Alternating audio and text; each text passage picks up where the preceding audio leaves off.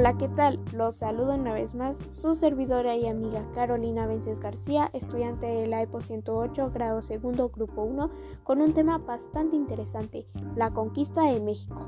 Así que, comencemos.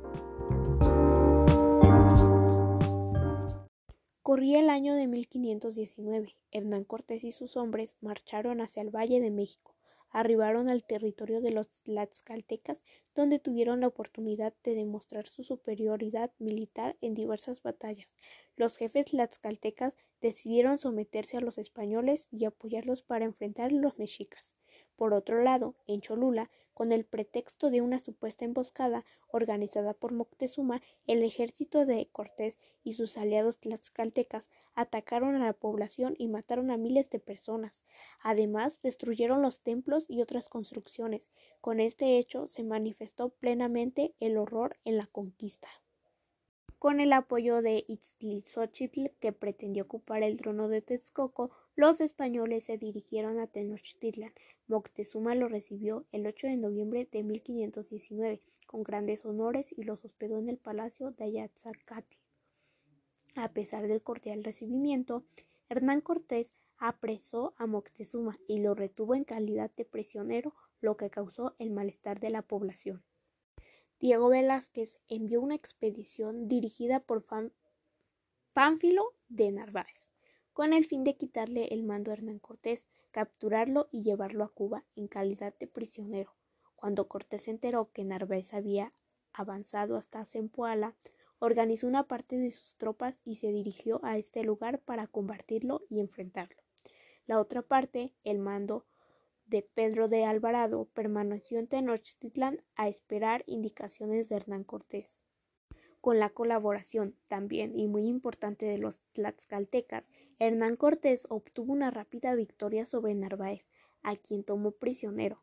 La mayoría de los vecinos se unieron a las fuerzas de Cortés. Mientras tanto, los mexicas celebraron la fiesta en honor a Huitzilpotli y Tezcatipoc Pedro de Alvarado no desaprovechó la oportunidad y ordenó a sus soldados asaltar el templo mayor y masacrar a los allí reunidos. Los asesinaron y despojaron de sus ornamentos en oro y plata.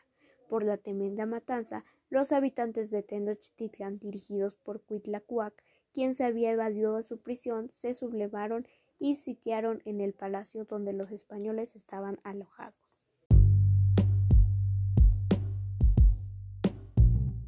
El mexicano asume su historia como una carga y no como una herencia. Octavio Paz. Continuamos. Hernán Cortés regresó a Tenochtitlán e intentó apaciguar a los mexicas mediante la intervención de Moctezuma, pero éste había perdido toda autoridad y ya no fue obedecido. Por el contrario, la gente se levantó contra el monarca mexica y lo apedrearon. Cuitlahuac nuevo jefe de los mexicas, y Cuauhtémoc, sobrino de Moctezuma y señor de Tlatelolco, dirigieron la rebelión contra los españoles. De hecho, sí existe una carta de Cortés al emperador Carlos V tras la caída de Tenochtitlan. En esta carta describe cómo fue su llegada a México y a Tenochtitlan y algunos eventos que supuestamente resultarían sobre la conquista. Durante este tiempo de conquista, en la capital mexica se desencadenó una epidemia de viruela propagada, al parecer por un negro de la expedición de Narváez. Como consecuencia de, de esta epidemia, muchos habitantes de la ciudad murieron, entre ellos Cuitlahuac, quien fue sustituido por Cuauhtémoc. Tras traer esta situación tan grave, Cortés decidió salir silenciosamente de Tenochtitlan y establecerse en territorio tlaxcalteca. Pero cuando lo intentó la noche del 30 de junio de 1520, los españoles fueron sorprendidos y derrotados por los guerreros mexicas. En la batalla murieron más de 400 españoles y unos cuatro mil indios aliados. A pesar de esto, Cortés llegó a Tlaxcala para recuperarse del desastre y a prepararse para la conquista de Tenochtitlan. Cortés continuó la marcha hacia el Valle de México. En diciembre de 1520, En la trayectoria, los españoles y sus aliados indígenas conquistaron las poblaciones aleñadas a Tenochtitlan y los pueblos ribeñeros, con lo cual consiguieron aislar a la gran ciudad.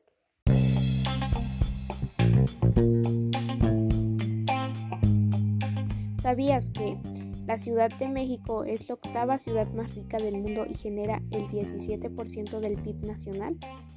El primer edificio que se construyó en México fue el Palacio Virreinal en el año de 1526, hoy conocido como Palacio Nacional. El 30 de mayo de 1521 empezó el sitio de Tenochtitlan. Cortés dirigió hacia la capital mexica un ejército compuesto por decenas de miles de hombres. Las fuerzas principales estaban integradas por los tlaxcaltecas y los texocanos en Itztliyotzotl. Al frente de los mexicas, Cuauhtémoc consiguió resistir el sitio durante varias semanas. El sitio se prolongó 75 días. En este periodo, cientos de cadáveres se amontonaron en las calles de la ciudad y por ello la epidemia de viruela se incrementó. Esto sumando a la falta de agua y alimento. Esto debilitó de manera considerable al ejército mexica. El 13 de agosto de 1521 los españoles capturaron a Cuauhtémoc y se apoderaron de la Ciudad de México, Tenochtitlan y los territorios del imperio. Consumada la conquista de Tenochtitlan, Cortés organizó políticamente los nuevos territorios, nombró autoridades entre sus capitanes y soldados y distribuyó tierra entre ellos. Las tierras incluían a los indígenas que las habitaban, los pueblos aliados que venían a Cortés a su libertador no se beneficiaron con el derrumbe del pueblo azteca, pues se liberaron del dominio mexica, pero quedaron sometidos al depositismo de los españoles. Entre los factores más importantes de carácter militar, social y político que hicieron posible la conquista de México, Tenochtitlan y de otros territorios están los siguientes. Número 1. Las ventajas de la técnica y la organización de los conquistadores. Los indígenas se encontraban en desventaja frente a los conquistadores españoles, pues estos contaban con una técnica militar más avanzada que la de los pueblos mesoamericanos. Desde un principio, tanto las armaduras, caballos y armas de fuego como los barcos de los invasores intimidaron a los indígenas, que desconocían estos elementos de guerra. Las técnicas militares empleadas por los españoles habían surgido como resultado de la experiencia de estos en la guerra de reconquista española. Cuando lucharon contra los musulmanes, quienes ocuparon casi todo el territorio español durante ocho siglos, a finales del siglo XV, los españoles combatieron contra los musulmanes, los vencieron y los expulsaron de la península española. Esto ocurrió 28 años después del comienzo de la conquista de México Tenochtitlan. Número 2. La realidad entre los pueblos mesoamericanos. Uno de los principales contrafuertes de la economía mexicana fue la guerra, puesto que la empleaban como medio para apoderarse del tributo de los pueblos conquistados. Cuando los españoles llegaron, casi 370 pueblos eran tributarios de los mexicas. Hernán Cortés se dio cuenta del profundo descontento de estos pueblos contra Moctezuma y aprovechó la situación para establecer varios acuerdos y alianzas con varios de ellos y les ofreció protección. Además, en todo momento procuró mantener unido a su pequeño ejército, ganar aliados indígenas y dividir, aislar y atemorizar al enemigo. Entre los pueblos que se aliaron con Cortés están los tlaxcaltecas. Estos eran enemigos tradicionales de los mexicas. Por esa enemistad frecuentemente quedaban sometidos al imperio, pero recuperaban su independencia al poco tiempo. También los texocanos de Itztli-Xochitl se aliaron con los españoles, sobre todo porque este dirigente quiso vengarse de Moctezuma. El resentimiento entre ellos se debía a que el emperador mexica se puso en contra de Itztli-Xochitl cuando éste disputaba el trono a uno de sus hermanos. La indecisión de Moctezuma y la división de la clase dirigente. Según las crónicas de la época, Moctezuma creía que Cortés era el dios Quetzalcoatl, que había regresado para recuperar su trono, y por ello rechazó las opiniones de los jefes militares y de la aristocracia, quienes le aconsejaban que adoptara algunas medidas para contrarrestar los ataques de los españoles y defender al imperio. Al llevarse a cabo la conquista material, se gestaba simultáneamente lo que se denomina la conquista espiritual, la cual fue justificada e idealizada como una cruzada para convertir a los indios al cristianismo, ya que en 1493, con la promulgación de la bula intercaetera por el Papa Alejandro VI, la evangelización deja de ser solo una obligación moral, para convertirse además en una obligación legal. Los reyes católicos, con la guerra de reconquista misma, que consistió en recuperar los territorios en poder de los moros, obtuvieron el apoyo del Papa, debido a que la guerra mencionada representaba una defensa del cristianismo frente al Islam. Es por ello que el Papa les otorga el dominio sobre todas las islas y tierras firmes descubiertas en Occidente con la finalidad de llevar por el camino de la salvación a los indígenas idolatras.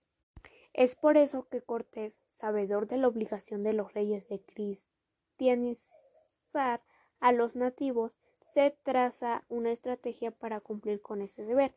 Cada vez que llegaba a un pueblo indígena reunía a los jefes o principales del lugar y con ayuda de un intérprete les hacía saber que era enviado del rey Carlos V y les ofrecía una alianza, siempre y cuando renunciaran a sus ídolos falsos, a los sacrificios humanos y adoraran al verdadero Dios.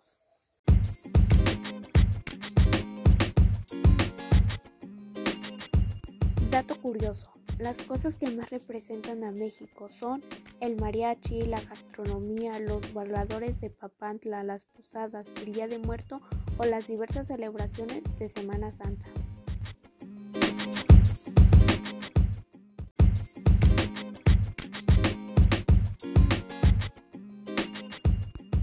Curioso. Las cosas que más representan a México son el mariachi, la gastronomía, los bailadores de Papantla, las posadas, el Día de Muerto o las diversas celebraciones de Semana Santa.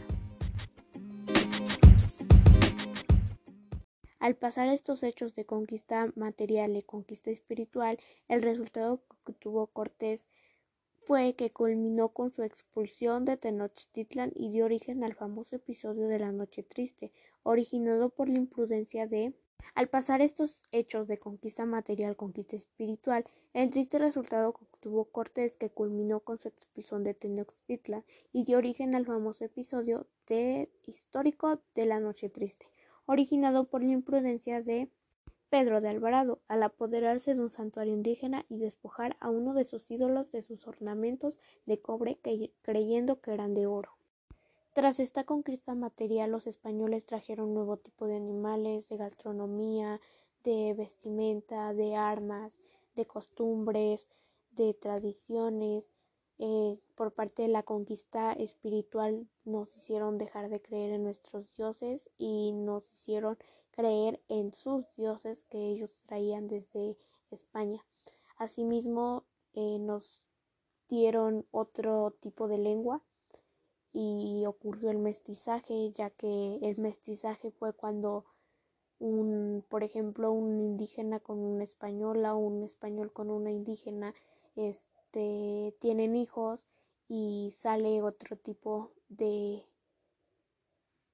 de color de piel o y bueno, ya crecen esos niños con las costumbres españolas y también con las costumbres indígenas, pero aparentemente se fue desarrollando más las costumbres españolas y las costumbres indígenas ya casi es muy rara la vez o es muy rara encontrarnos personas que practiquen aún ese tipo de cosas o que se vistan igual, ya que con el paso del tiempo las cosas se fueron modernizando igual que en esa época.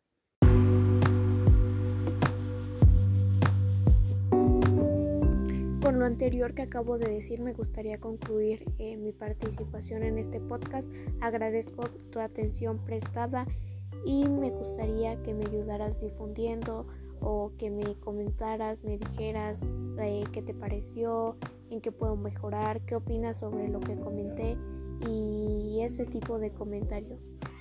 Gracias.